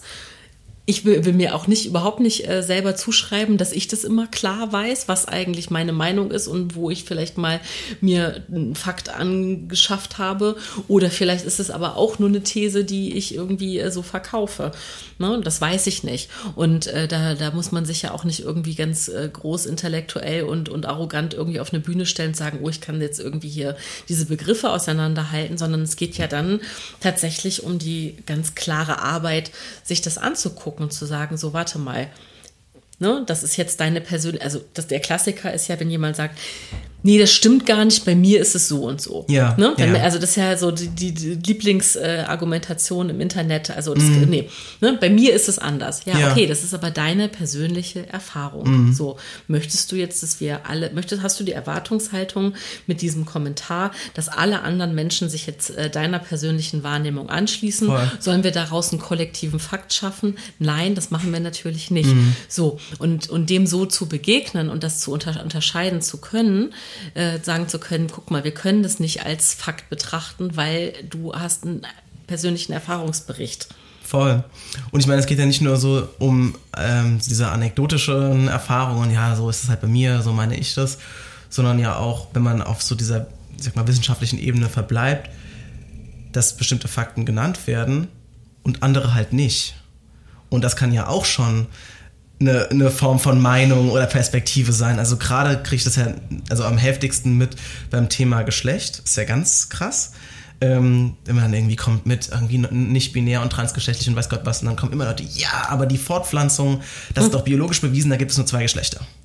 Dann würde ich sagen, ja, klar. Also wenn man nur die, auf die Fortpflanzung schaut, dann gibt es nur zwei Geschlechter. Eine Person, die die Keimzellen irgendwie gibt, die andere trägt sie irgendwie aus und dann kann man das irgendwie als zwei Geschlechter verorten. Aber das ist ja nur eine einzige Sicht auf das Thema Geschlecht. Die wird deswegen nicht falsch, weil noch ein paar dazukommen. Und die wird auch nicht weniger wert, weil noch mehr dazukommen. Es ist nur, wie, wie kommen die Leute auf die Idee, dass es irgendwie so eine einzige Disziplin gibt, die die einzige Hoheit hat, über einen Begriff zu urteilen oder über die Verwendung von einem Begriff oder über die Lebensrealität von Menschen. Also, ich denke mir so, hey, es gibt so viele verschiedene Perspektiven auf das Thema Geschlecht. So, lasst es doch einfach mit zu. Es, nimmt euch niemand irgendwas weg. Also nur weil ich sage, hey, Geschlecht hat auch soziale Dimensionen oder es gibt geschlechtliche Rollenbilder, die in unsere Vorstellung von Geschlecht einfließen oder es gibt nicht nur die Biologie der Fortpflanzung, sondern auch die Biologie von Chromosomen oder von Hormonen oder so. Das sind ja auch alles wissenschaftliche Zugänge zum Thema Geschlecht. Die sagen ja nicht, dass deswegen Fortpflanzung nicht existiert oder praktisch die Einteilung in der Fortpflanzung zu zwei Geschlechtern deswegen falsch ist. Also, Mal, mal ganz abgesehen, mal ganz abgesehen davon, mein Lieber, pass auf, dass jetzt hier, da muss ich jetzt so direkt reingrätschen, Mhm. dass ja das, was so als äh, äh, biologische Fakten irgendwie äh, gelehrt wird, ja auch äh, ähm, zum Teil eben auch ganz bewusst ähm, ähm, sehr, sehr äh, zusammengefasst ist Voll. und auch be bewusst Sachen weggelassen wurden. Also ich musste über 40 werden, äh, um zu erfahren, wie groß die Klitoris Voll. ist und dass es ein wirklich großteils innenliegendes Mhm. Organ ist. So, wenn wir mal Ja. davon sprechen, dass ich irgendwie äh, Ja. mit, mit, mit zwölf angefangen habe zu menstruieren und, und mit, mit glaube ich, 15 irgendwie mal äh, sexuell aktiv geworden bin, dann ist das eine ganz schön lange Zeit, Absolut. die ich ohne das Wissen über diesen biologischen Fakt einfach äh, als Cis-Frau existiert habe. Mhm. So, ne? Also, und das ist einfach, es ist ja sogar ein Fakt. Und es fängt ja wirklich, es ist ja, es ist so subtil, schon allein, wenn du körperlich, äh, also in den Anatomie, also ich meine, in der Schule Sexualkunde ist mehr Anatomieunterricht, wo so aufgeschnittene Leiber irgendwelche Pfeile reinragen und man lernt irgendwas über Biopolitik, keine Ahnung, also es ist absurd. Schon allein in dieser Darstellung, rein ästhetisch, ob du einen Längsschnitt machst oder einen Querschnitt. Weil wenn du einen Penis hast Ja. und du machst äh, einen Schnitt sozusagen ähm, so senkrecht vom Ja, Körper runter, ja. dann siehst du den Penis in der, in der, in der in der ganzen Größe sozusagen, mit Ja. Samenleiter und allem drum und dran. Wenn du es bei der Klitoris machst, siehst du ungefähr nur das Verbindungsstück. Ja, Wenn du aber von den Seiten von rechts nach links einen Schnitt machst, ja. dann siehst du ja die Klitoris in ihrer vollen Größe. Aber dann dein Penis halt abgeschnitten. You know what I mean? Also, das ist so subtil. Und dann hat man halt diese Darstellung und dann sieht man so, okay, ja, hm, Klitoris ist ungefähr so groß wie eine Erbse. Ja. Oder eben auch die, äh, weil du gerade sagst, auch die Anatomiedarstellung ist, ich habe, ich wüsste jetzt so gerne äh, irgendeinen Namen dazu, aber es ist leider nur, ähm, es, es war irgendwann vor ein paar Monaten, ging es mal so viral, äh, dass irgendjemand ähm, anatomisch korrekte ähm, ähm, Schwangerschaften ab, also biologisch abgebildet hat mit genau diesen Querschnitten mit, äh, für, mit, mit, mit POC-Menschen. Also es gab einfach bisher nur weiße Darstellungen von, äh, von dieser, von dieser, genau dieser Querschnittsschwangerschaft. Ah, interessant, so. ja. Und, und, und es war so, also erstmal war es so, wow, wie schön. Und wie krass, dass ich das noch nie gesehen habe. So, ne? Und, und, und, äh, und dann kann man, kann ich ja wirklich auch als, als weißer Mensch nur erahnen, was einem das vielleicht wirklich bedeutet, als, als äh, betroffene Person zu sagen, boah, ich kann mich auch mal, ich kann mich auch damit identifizieren, so ne, also ich, das, das gab, es gab einfach bisher in der ganzen äh, ähm, Anatomie-Lehre gab es einfach keine POC-Darstellung von Schwangerschaften, so. Warum zur Hölle? Ne? So, Das und, kann man äh, sich auf Wikipedia immer noch anschauen. Also alle Abbildungen, die in irgendeiner Weise mit Sexualität zu tun haben, da kannst du auch Gift draufnehmen, dass 99% mit weißen Menschen sind. Also, Ja, genau. Aber so, weil wir, weil wir ja da, dazu gerade, also wir haben ja gesprochen, so, ne, wie, was, was bedeutet Meinung oder was bedeuten Fakten und was wird weggelassen, Absolut. was kommt dazu, so. Absolut. Und ich glaube, dass das, ähm, dass es super, super wichtig ist, einfach, ähm, um zu begreifen, ähm, also einmal, wie schnell man selber vielleicht auch in so eine Falle gerät von, von so absoluter Wahrheit. Ähm, und gleichzeitig hilft mir das aber auch, um ein Verständnis zu haben von Menschen, deren äh, Lebenseinstellung ich komplett einfach gar nicht teile, aber mir zumindest erahnen kann, wie die da hinkommen. Ja. ja, also wie man irgendwie in ein sehr menschenfeindliches äh, äh, Lebensbild einfach kommen kann, äh, wenn genau irgendwie so ein Sammelsurium von, von irgendwie äh, äh, Meinungen, Fakten, wie auch immer so zusammengemischt wird, einfach als hier ist das AfD-Hasspaket, bitte. Und das wird dir aber als, äh, äh, als kleines Lexikon äh, über, überreicht. Und wenn du dir damit dich anfüttern lässt, äh, dann bist du halt genau, dann, dann hast du so viel Zeug um dich rum, äh, ähm, was du vermeintlich als äh, Argumente irgendwie nutzen kannst in diesen ganzen Dis äh, Diskussionen. Und äh, zack, ist dein, ist dein, ist dein Bild einfach fertig. Ne? Und das ist, ähm, weil diese Frage stelle ich mir ganz oft persönlich. Also ich frage mich ganz oft, woher kommt dieser Hass? Bei Menschen, woher kommt diese Angst von Menschen, ne? auch gerade bei, also warum haben andere, warum haben Menschen Angst vor, vor, vor dem Thema äh, äh, äh, Transsexualität? Ne? Also I don't get it, aber ich beschäftige mich damit. Ich möchte Ja. das gerne verstehen. Ähm, mit dem Fabian Grischkat habe ich äh, vor ein paar Wochen gesprochen. Der hat mir tatsächlich leider äh, äh, eine ganz gute Begründung geliefert, dass es tats tatsächlich auch ein Interesse, also dass es eine Interessensgruppe gibt von Menschen, die ganz bewusst eben da auch in Kampagnen investieren. Ähm, das ist eben wichtig zu wissen, äh, warum da auch Desinformation bewusst betrieben wird. Und ich glaube, das gehört eben auch zu diesem Aufklärungsprozess dazu, wie leicht wir alle manipulierbar sind und wie wichtig das ist, einfach zu hinterfragen und auch zu wissen, nee, nicht nur, weil es bei Wikipedia steht oder im Biologiebuch oder weil das dein Onkel mal gesagt hat, muss es nicht richtig sein. Ne? Und wir dürfen alles jederzeit hinterfragen. Und dazu gehört eben auch der Austausch. Ne? Also da sind wir wieder im Sozialen. Und das Aushalten von Widersprüchen. Also das ist für mich immer ein großer Punkt. Ich habe Ja. gerade wenn es so um Thema geht, so um Hass oder um äh, stärkere rechte Bewegungen, wo kommen die alle her?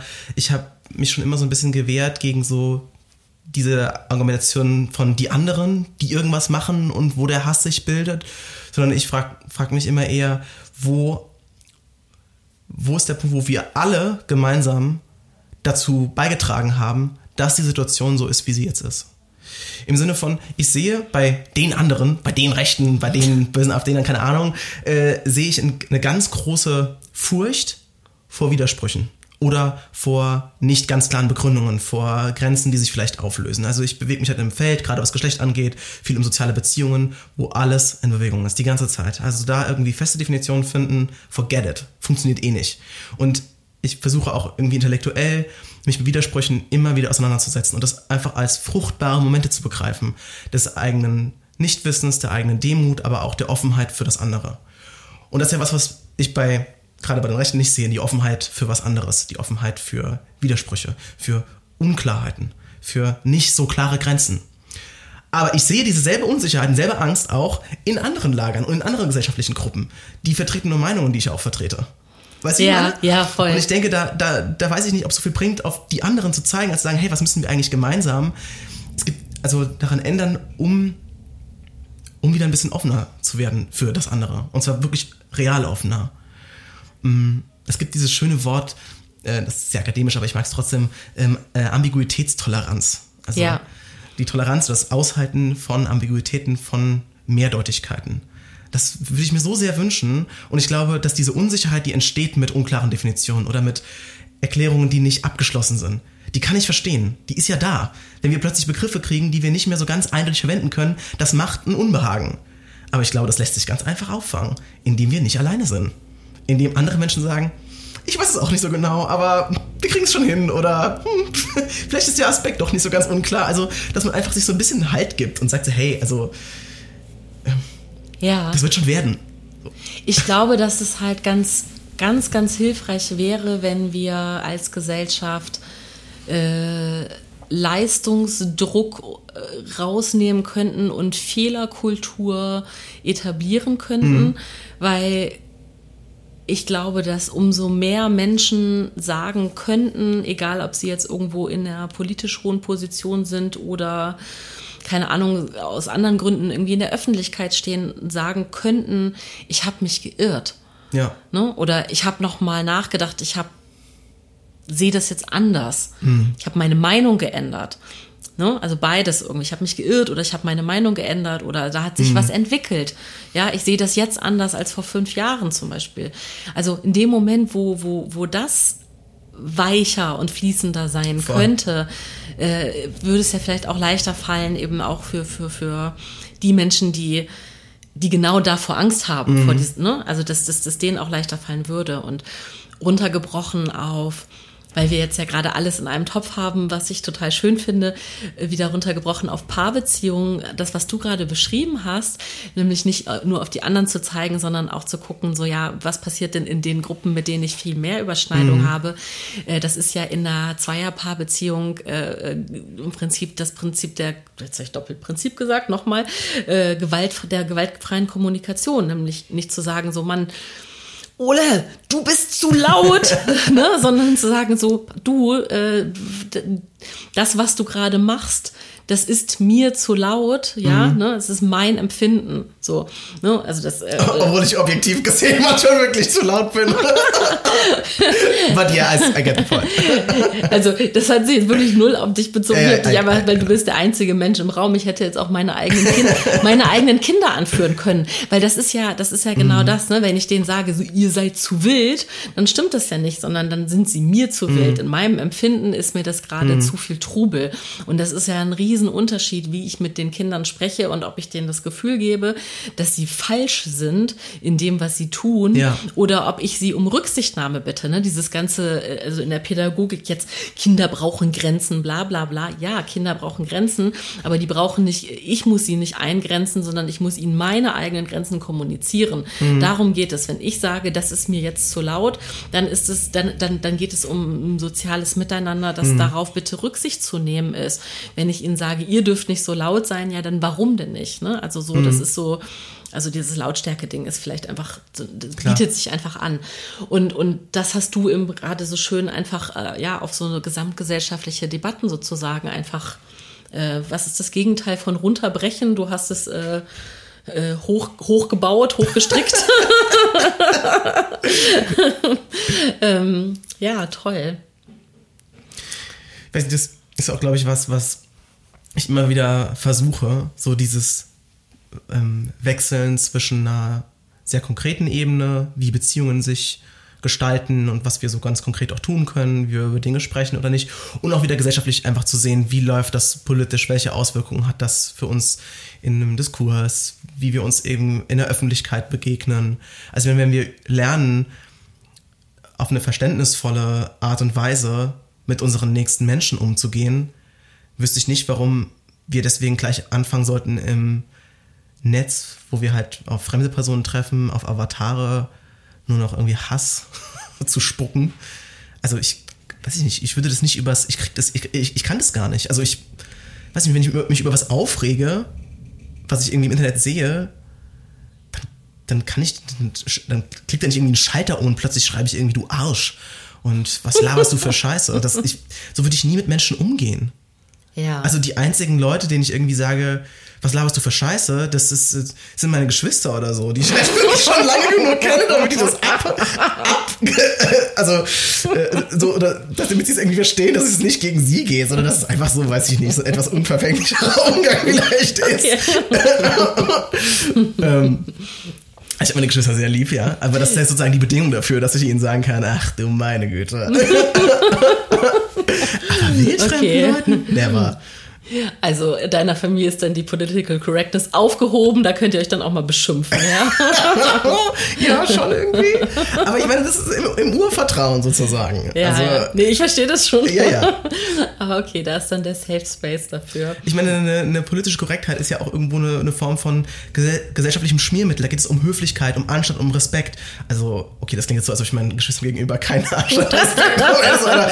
Aber du weißt schon, wie ich meine. Also, das ist wenn wir uns nicht kennen, ähm, berufen wir uns auf bestimmte Dinge, auf die wir uns irgendwie gemeinsam geeinigt haben, also unabhängig von uns, damit wir miteinander klarkommen. In einem sehr engen Verhältnis sind diese Verhältnisse geklärt. Da ist klar, wie ich Dinge meine und dass es da eine bedingungslose Zugewandtheit herrscht. Und ich glaube, da kann man viel mehr sagen und viel weiter auch denken und auch viel provokanter sein und viel, also direkter auch sein, als das mit anderen Leuten der Fall ist. Und das ist auch was Schönes. Also sich so direkt zu erfahren und so ein bisschen ungefiltert. Also muss nicht immer schön sein, aber es ist irgendwie ehrlich. Also ich meine, ich manchmal dieses Phänomen, gerade in so sehr engen Beziehungen, oft auch in Partnerschaften, dass, äh, dass also wenn ich halt auch schlecht drauf bin, dann kann ich mich jetzt nicht irgendwie verstellen und sage so, also wenn ich jetzt in die Bäckerei, ich bin schlecht drauf, ich gehe in die Bäckerei und will ein Brötchen bestellen, dann gehe ich jetzt nicht hin und sage, äh, zwei Brötchen oder irgendwie sowas, dann sage ich, ja, hallo, zwei Sesambrötchen bitte. Aber wenn ich irgendwie zu Hause bin und irgendwie scheiße drauf bin und dann sitze ich da und schlürfe meinen Kaffee und dann kommt irgendwie meine Tante rein und sagt, hey, wie geht's dir? Und ich sage, scheiße.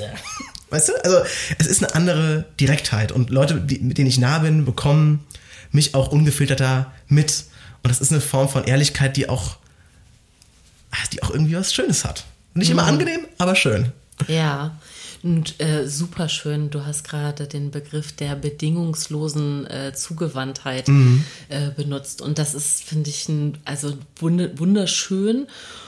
Und finde ich auch nochmal erwähnenswert, möchte ich nochmal mit dem Textmarker sozusagen rübergehen, ja. weil ich leider glaube, dass das gar nicht selbstverständlich ist. Also du, du, du sprichst es gerade an, ähm, in, in, in deinem, gerade in deinem geschwisterlichen Kontext, mhm. wahrscheinlich ist mit Eltern auf, also Eltern-Kind-Beziehung nochmal was anderes, aber bei, ja. ne, also ich verstehe schon genau, was du meinst und ich glaube, viele verstehen auch genau, was du meinst, auf so einer geschwisterlichen Ebene und trotzdem glaube ich, dass es eben ähm, überhaupt nicht selbstverständlich ist, mhm. eine bedingungslose Liebe oder bedingungslose Zugewandtheit ähm, ähm, in, im familiären oder im freundschaftlichen Kontext zu erfahren. Oder selbst im partnerschaftlichen Kontext. Also muss man ehrlich sagen. Ab, leider. Abs, absolut, absolut, genau. Und dass das vielleicht, ähm, also dass, dass es darum auch ganz oft geht, wenn Menschen Schwierigkeiten auch haben mit, mit ähm, mit emotionalen Äußerungen, dass, dass, dass, dass das vielleicht auch daran liegt, dass sie überhaupt nicht diesen, diesen Safe Space haben,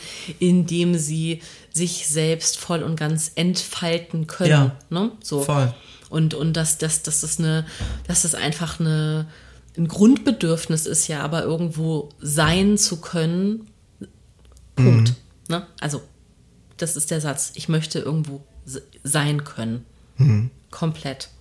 So, und dafür braucht es Räume Und ähm, die können in einer familiären Beziehung sein, die können in einer partnerschaftlichen Beziehung sein, in einer freundschaftlichen Beziehung sein. Es gibt aber auch Menschen, die das noch nie erfahren haben oder nie ja. erfahren werden.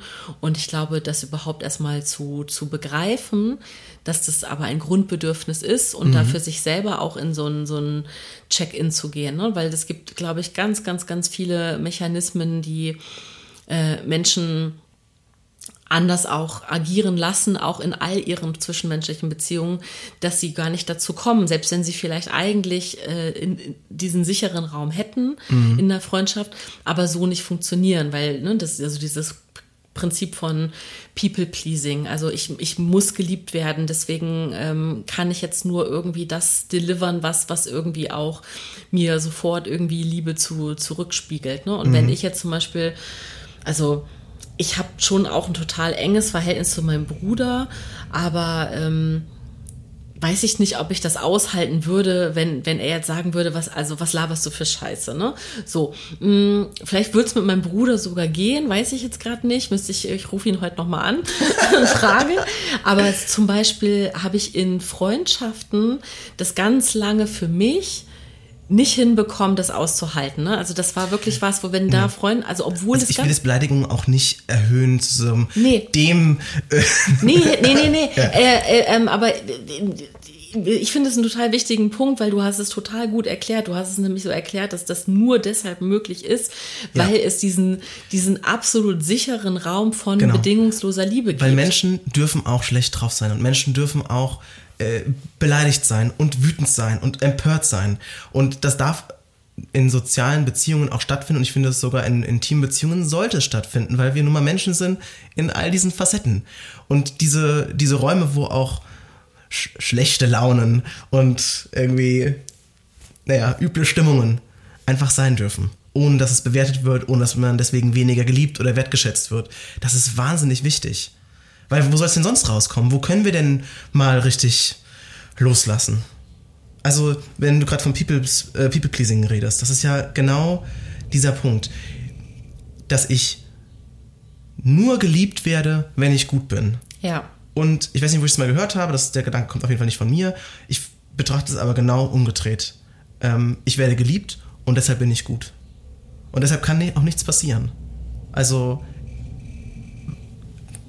das ist ganz zentral. Ich muss nicht gut sein, um geliebt zu werden. Ich werde geliebt und deshalb bin ich gut. Auch wenn ich schlecht drauf bin. Auch wenn ich rumstenkere. Mhm. Und da kann ich dir aber aus eigener Erfahrung sagen, dass das, dass der, der, der Weg zu, zu deiner Perspektive ein, auch ein schwerer Weg sein kann ne? und der sehr viel Arbeit bedeutet. Denn ja. wenn du in, ähm, in Verhaltensmustern ähm, wirklich aufgewachsen bist und oder die seit Jahrzehnten einfach für dich geübt hast und also zu einer eigenen Meisterschaft gemacht hast, ähm, dann ist es schwer, weil es ja gar keine, äh, keine Übung darin gibt, so zu sein, mhm. wie ich eben bin. Mhm. Ne? Und das ist dann wirklich auch ein, ein, ein scheibchenweises Abtragen mhm. und ein ganz sanftes, also da ist das ist in meinem persönlichen Fall, kann ich ja ruhig sagen, da spreche ich ganz persönlich von mir, ist es wirklich ein, ein zartes Abtragen von, äh, von, von, es allen, von diesem Prinzip, es allen recht machen zu wollen. Ein ganz konkretes Beispiel ist äh, mit meinem lieben Freund Jan, äh, der, mhm. der hier eben auch Verlagsgründer und so weiter ist, mit dem ich mich ab und zu mal ähm, zum Sportmachen verabrede. Und dann sagt er irgendwann, du, ich würde den Termin jetzt noch mal eine Stunde nach hinten schieben und so. Äh, ähm, ne, können wir das dann, dann, dann irgendwie eine Stunde später machen. Und dann habe ich irgendwann zu ihm gesagt, ähm, nee, das passt mir nicht so gut, weil das ist dann für mich auf einmal so mitten am Tag und dann kriege ich den Rest des Tages nicht mehr so gut organisiert. Mir wäre es lieber, wenn wir bei der ursprünglichen Uhrzeit bleiben würden. Völlig random und spektakulär, wenn man das hört. Ja. Für mich ein Riesending. Und Jan hat sofort reagiert und hat gesagt, krass, Birte, das ist das erste Mal von dir, dass ich irgendwie äh, eine Bedürfnisäußerung Mhm. höre, wo du äh, ähm, dich sozusagen gegen mich stellst. Ne? Also, und das, also er hat es auch genau so Ja. erkannt. Also er hat mich total dazu beglückwünscht ne? und sagt so, wow, da, also Mhm. toll, dass du das machst, aber er hat es mir auch in der äh, Größe und Härte sozusagen zurückgespiegelt und hat gesagt, das ist das erste Mal, dass du sagst, nein, du möchtest etwas anders haben. Ja. Und dann hat er mir dazu gratuliert. Und das war ein Meilenstein. Absolut. Ne? Der, der Paartherapeut David Schnarch hat das mal ein positives Nicht-Einklangs-Erlebnis genannt. Und das fand ich äh, Ja. sehr, sehr treffend. Ja. Also, dass das eben, dass diese Zurückweisung, die du ja erstmal äußerst, Ja. nein, ich möchte das nicht, Ja.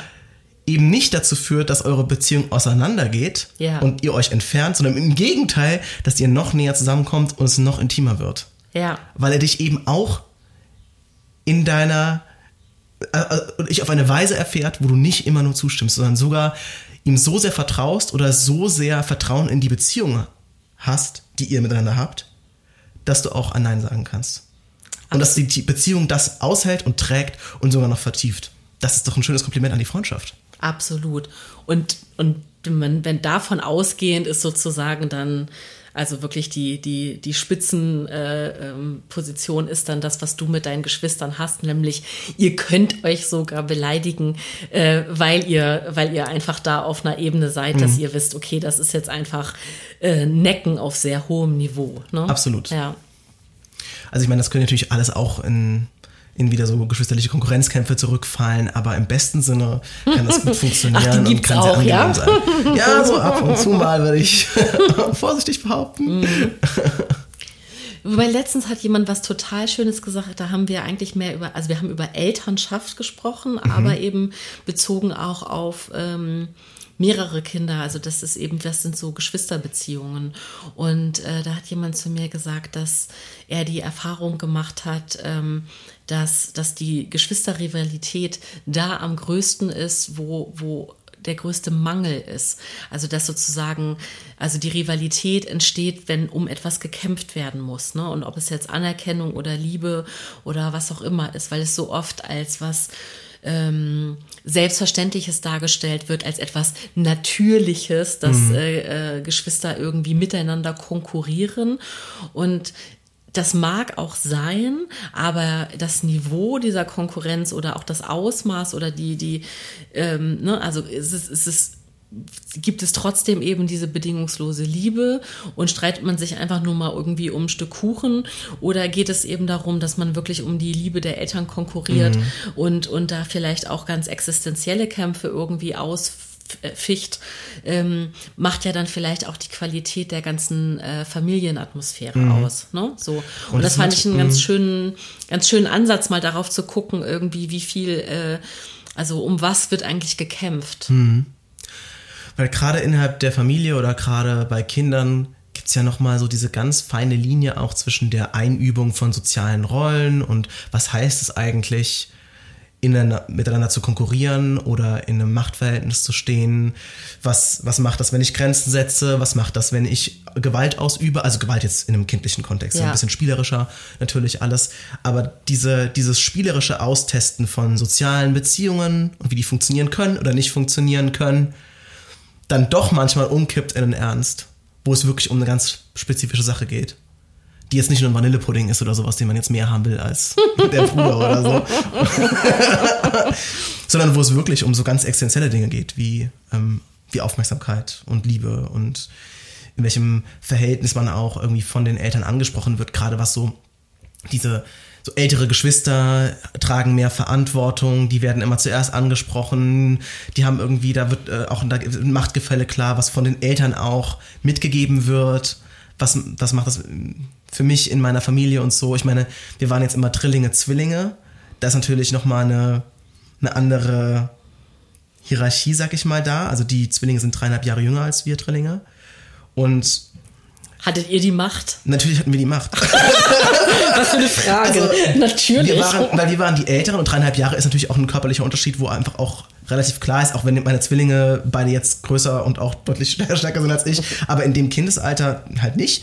Ähm, äh, und dann halt noch drei gegen zwei. Also da war die, die, die Machtpositionen waren fix. Ja. Harte Schule. Harte Schule. Für die Zwillis. Das macht ja was. Also ja. Ähm, und da ist es manchmal schwierig eben zu trennen zwischen Spiel und Ernst, zwischen, naja, was ist sozusagen total kindliches Verhalten, was hat aber wirklich auch sehr existenzielle Ansprüche, die auch, die man eigentlich bis ins Erwachsenenalter auch hat und auch mitnimmt an kindlichen Konflikten bis in die Erwachsenenzeit. Das ist, ja. Ich, ich habe gerade voll, ich, ich bin schon wieder albern, aber ich habe gerade diesen Spruch, dieses, ich, ich liebe albern sein. uh, uh, someone's therapist knows everything about you. Mhm.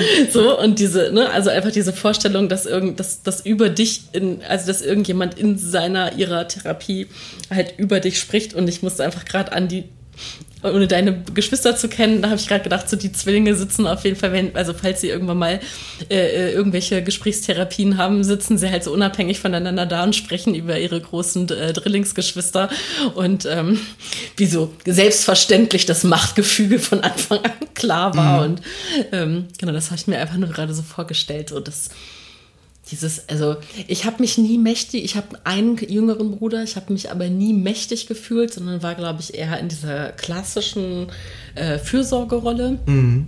Aber auch das müsste ich mal mit ihm besprechen, weil ich glaube, er hat das genau anders empfunden. Ja. Das ist nämlich auch dann total spannend, weil ich dann vielleicht eher dachte, ich bin doch irgendwie für dich da und ich bin doch deine große Schwester mhm. und äh, vielleicht hat er sich aber auch von mir total ähm, dominiert gefühlt. Klar, also die meisten Sorgeverhältnisse sind auch Machtverhältnisse. Mhm weil die Menschen, für die gesorgt wird, sind natürlich in einer bedürftigen Position.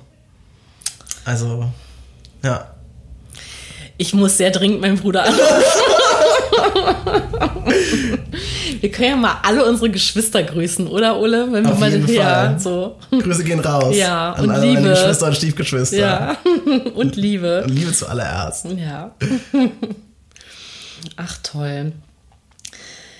Ich bin gerade an dem Punkt, äh, habe ich bei jedem Gespräch, gibt so, äh, da habe ich einmal so ein Bauchgefühl, das sagt so Klick.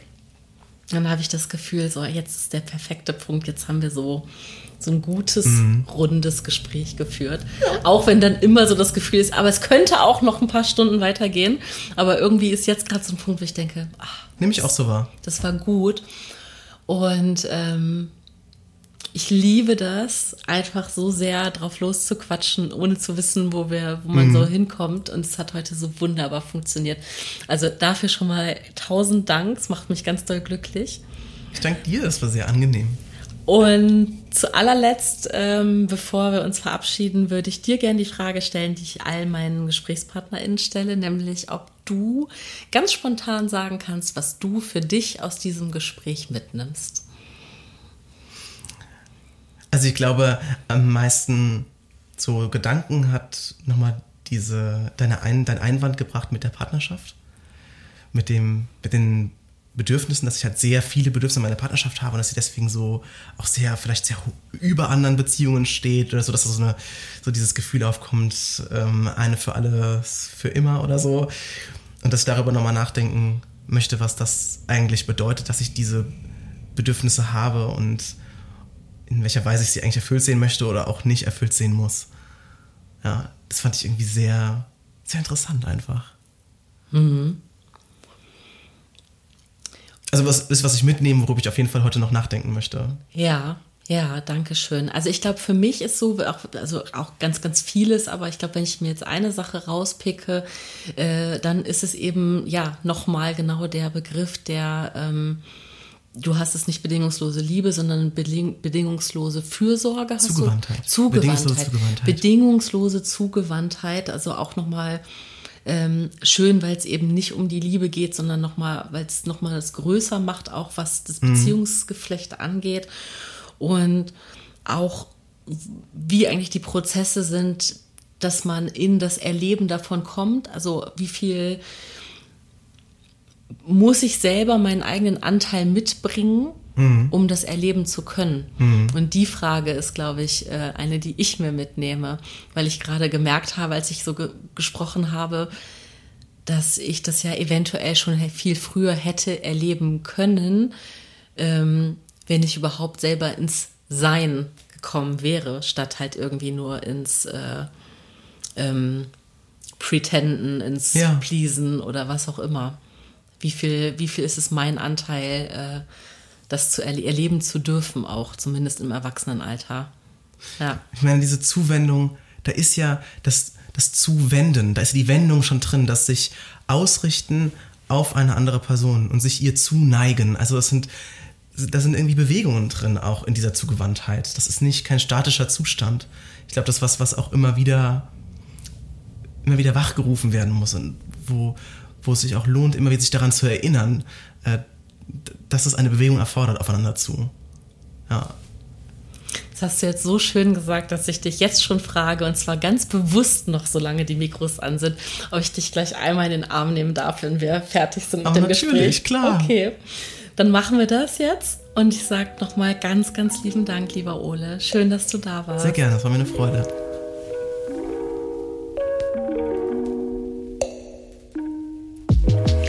Lieben, wie schön, dass ihr bis hierhin zugehört habt. Vielleicht seid ihr nach diesem Gespräch inspiriert, eure Geschwister oder andere liebe Mitmenschen anzurufen.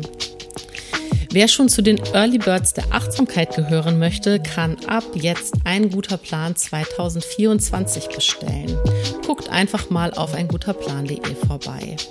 Wenn ihr den Podcast unterstützen wollt, wir freuen uns sehr, sehr, wenn ihr abonniert, bewertet, uns schreibt und euren Freundinnen davon erzählt.